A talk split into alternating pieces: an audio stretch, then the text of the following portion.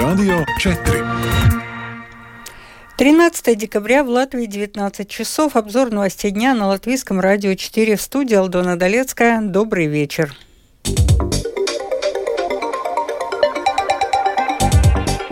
В этом выпуске задержки в строительстве нового корпуса больницы Страдания привели к потере 23 миллионов европейских денег. Даугпилс получит 17 миллионов евро на создание индустриального парка. В Латвии продолжает расти число случаев COVID-19. Латвия поддержала резолюцию ООН о немедленном прекращении огня в Газе.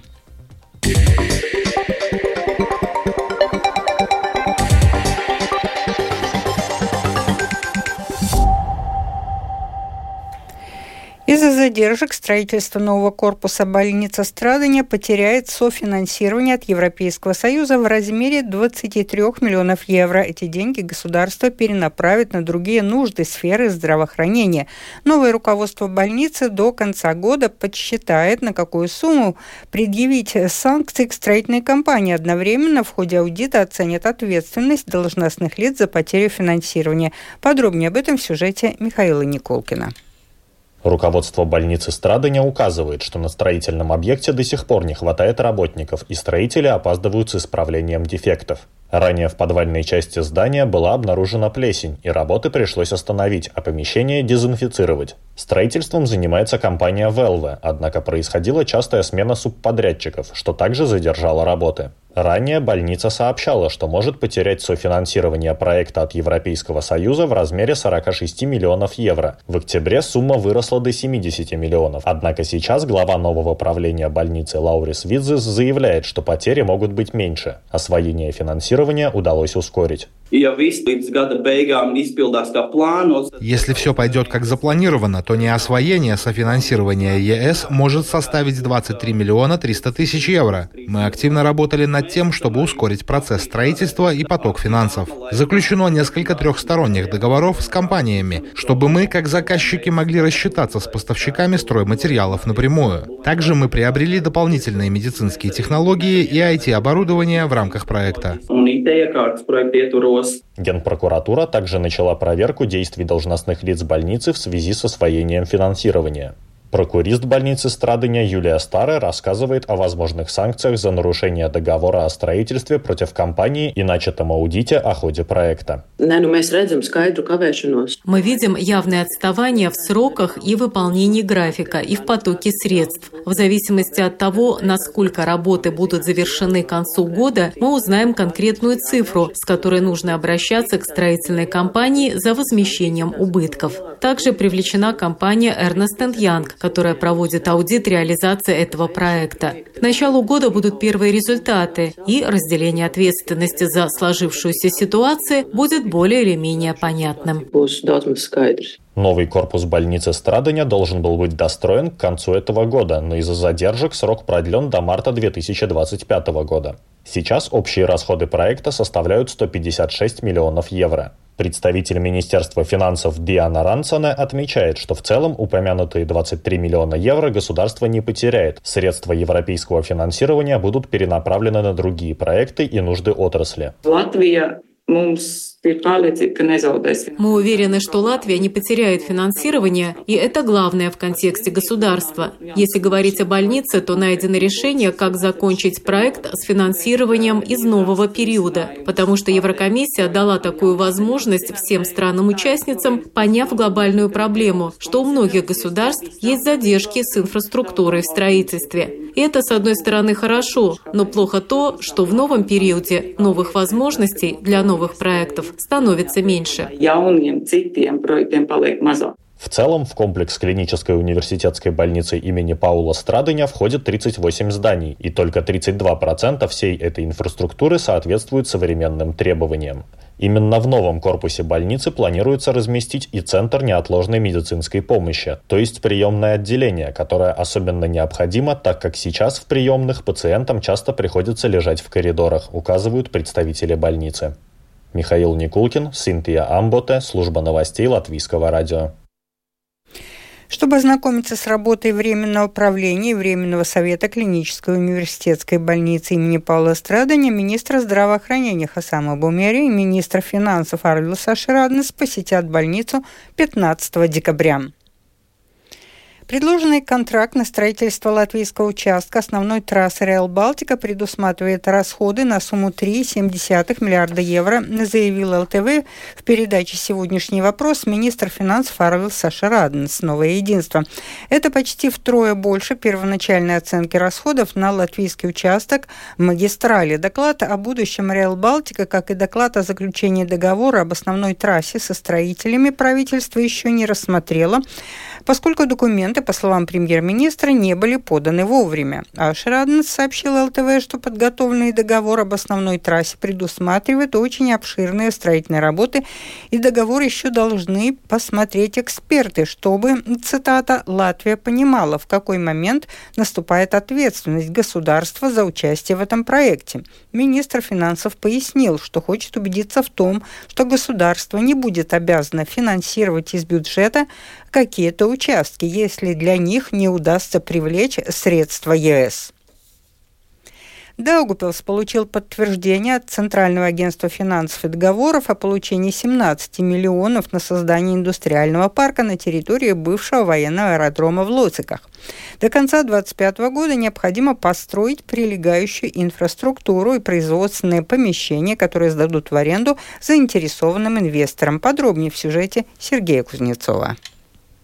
Общая сумма проекта Восточно-Латвийский центр технологий и исследований, или АЛТОП, на территории бывшего военного аэродрома в Лоцика составляет 22 миллиона евро. Из еврофондов Даугавпилс получит 17 миллионов евро. Остальную сумму в виде налогов выплатят все участники проекта. Сейчас в городе объявлен конкурс на строительство индустриального парка, рассказывает председатель городской думы Даугавпилса Андрей Элснич.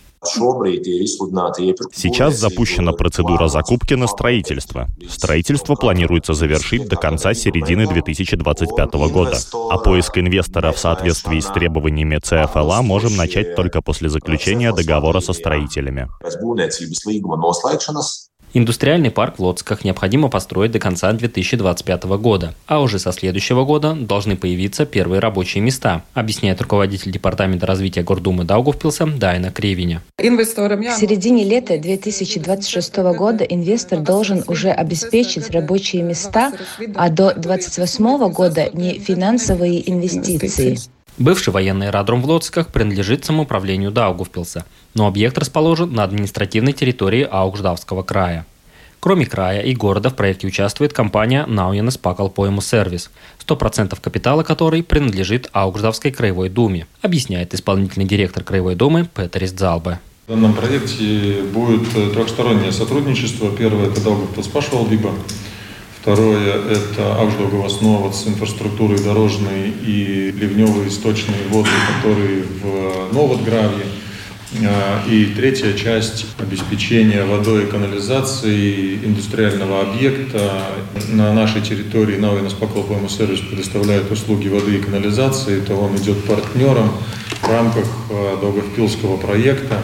В Аугждавском крае пока не объявили закупку на строительство, продолжает Петерис Дзалба. Когда мы увидим уже план работы реализации проекта со стороны э, Долговпилского партнера, то тогда мы тоже поставим свои сроки на реализацию дорожной инфраструктуры, потому что, наверное, было бы глупо, если туда заезжает большая тяжелая техника, которая разбивает дорогу, то сначала сделать дорогу, которую разобьют, а можно сделать наоборот. Сначала, чтобы использовали старую инфраструктуру, и тогда уже, когда видим, что идет заканчивание, большая техника больше не приезжает, тогда уже начать делать свою инфраструктуру. Потому эти два проекта будут э, слажены с графиками исполняемых работ. Председатель Аугждавской краевой думы Арвид Куцин считает, что проект поспособствует развитию региона – но есть опасения из-за поставленных сроков. Главное, чтобы успеть. Полтора года, 17 миллионов. Это не так, что и малые деньги. Да. Ну, если было бы еще один год, я никаких опасений не было бы. Да. Сроки, вот, сроки э, потому что еще надо закупки делать. Это как полгода, как минимум уйдет. Да. Территорию бывшего военного аэродрома в Лоцка городская дума Даугавпилса купила в 2005 году, планируя создать аэропорт. В 2021 году в самоуправлении изменили подход, решив создать индустриальный парк. На такие проекты можно получить финансирование из еврофондов. В рамках текущего проекта заложено создание индустриального парка и прилегающей инфраструктуры. Хотя в перспективе, если Алтоп заработает, как планируется, то следующий этап развития территории – создание взлетно-посадочной полосы, в первую очередь для грузовой авиации. Сергей Кузнецов, Латгальская студия, Латвийского радио.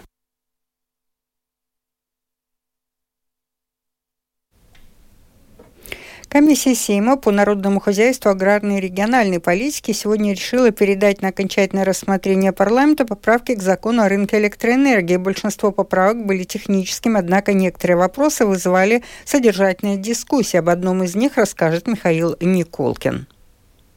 Комиссия Сейма сегодня главным образом рассматривала предложения от юридического бюро Сейма и Министерства климата и энергетики. Все эти предложения были одобрены депутатами. Дискуссии вызвало письмо Saddle Stickles, поданное в комиссию в последний момент сегодня утром. Письмо касалось того, что оператор системы распределения теперь должен будет переводить объем накопленной домохозяйством лишней электроэнергии в системе в денежный эквивалент. Затем эта сумма должна быть использована на покрытие счетов конкретного домохозяйства за электроэнергию. В Saddle Stickles указали, что это регулирование существенно увеличит нагрузку на компанию, в том числе серьезно возрастут расходы оператора, связанные с данным процессом. Председатель правления Saddle Stickles Сандес Янсонс обозначил сумму расходов на администрирование этих накоплений в размере от 50 до 100 тысяч евро. Также он указал, что оператору потребуется переходный период на введение этого механизма длительностью в 6 месяцев. По подсчетам оператора, общий объем накопленный латвийскими домохозяйствами электроэнергии в денежном эквиваленте составляет около 7 миллионов евро. Официального предложения к законопроекту от Saddle Stickles подано не было, однако в письме предлагалось переложить обязанность по перерасчету и администрированию накопления электроэнергии с оператора на торговцев.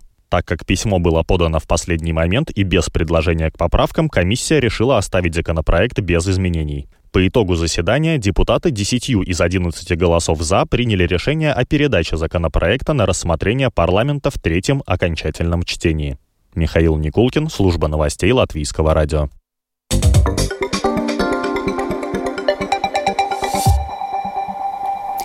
Институт физики твердого тела Латвийского университета принял сегодня решение уволить с должности руководителя научного совета преподавателя Дмитрия Бочарова, которого несколько молодых женщин обвинили в сексуальных домогательствах.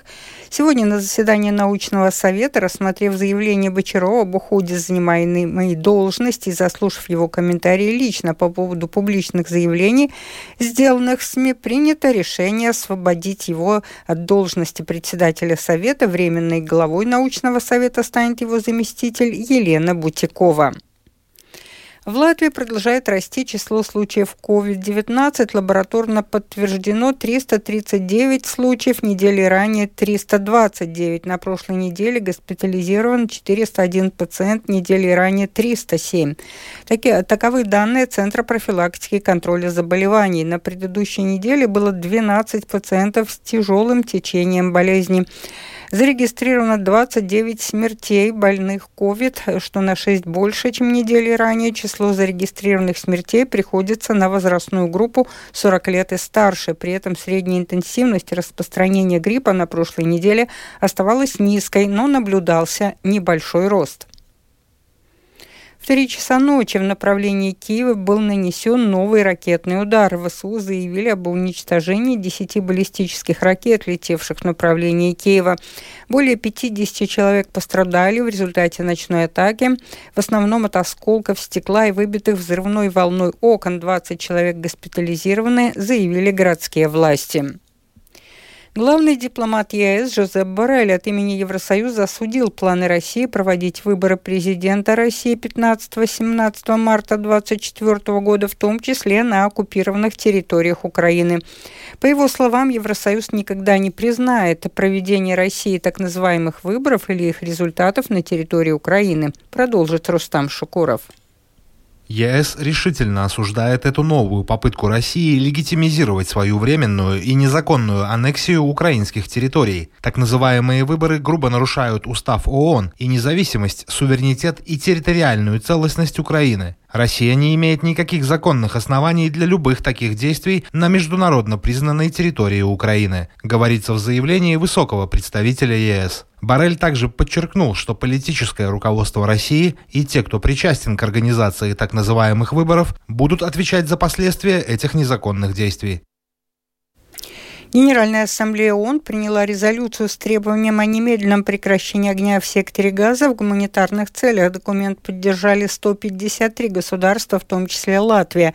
Пресс-секретарь Министерства иностранных дел Латвии Диана Эглите сообщила латвийскому радио, что Рига поддержала резолюцию, исходя как из гуманитарных, так и других соображений. Международные гуманитарные организации указывают на то, что в сложившейся ситуации они больше не могут оказывать гуманитарную помощь гражданскому населению Газы. Кроме того, необходимо подчеркнуть, что это голосование было важным с точки зрения поддержки системы ООН. Это также важно для Латвии в более широком контексте, поскольку она думает о продвижении международного порядка, основанного на правилах. Перед этим голосованием мы, как обычно, тесно координировали свои действия с другими странами-членами ЕС, особенно со странами Северной Европы и остальными странами Балтии, которые в целом заняли единую позицию при голосовании.